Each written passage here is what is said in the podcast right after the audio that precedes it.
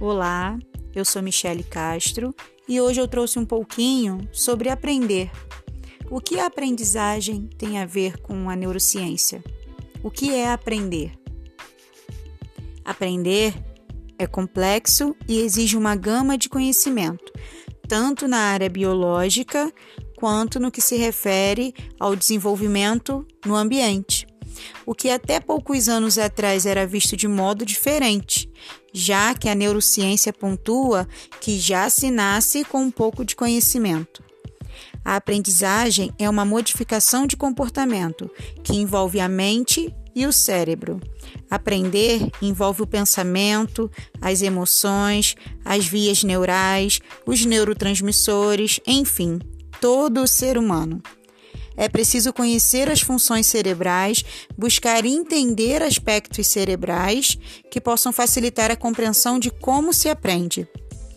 Ensinar sem levar em conta como o cérebro aprende é descartar possibilidades de aprendizagem e desenvolvimento, e isso seria injusto. A grande diferença que há entre o ser humano e os animais é a grandiosa capacidade existente no desenvolvimento cerebral que permite aprender a aprender. Segundo Einstein, a mente que se abre a uma nova ideia jamais voltará ao seu tamanho original.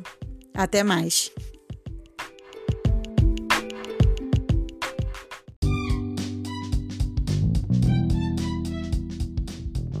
Olá, eu sou Michele Castro e hoje eu trouxe um assunto muito bacana. Nós vamos falar sobre blocos de montar. Há vários benefícios que os blocos podem proporcionar.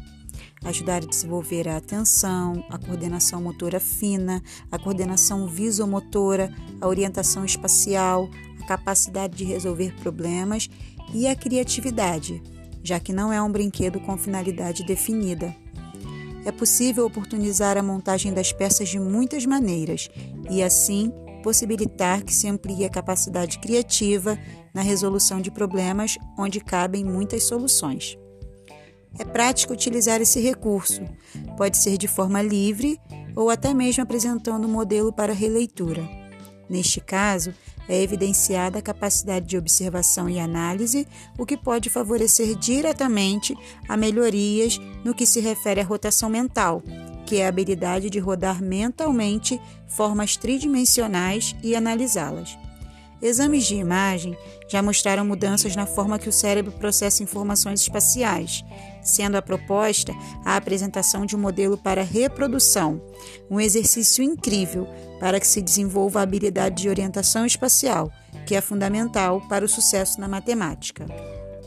Além disso, o uso dos blocos permite a testagem de cada peça, observação da cor, forma e estrutura ao exercício de concentração e descoberta através de novas experiências, favorecendo relações de causa e efeito.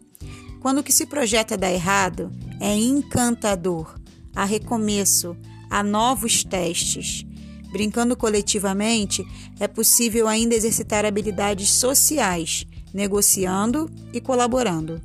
Com este instrumento, é possível aprender com os próprios erros, buscar soluções para atingir objetivos e ainda obter benefícios emocionais, no sentido de ser capaz de realizar uma tarefa com êxito ou criar algo. Isso é autoria, isso é autonomia. Então, viva os blocos lógicos. Até mais!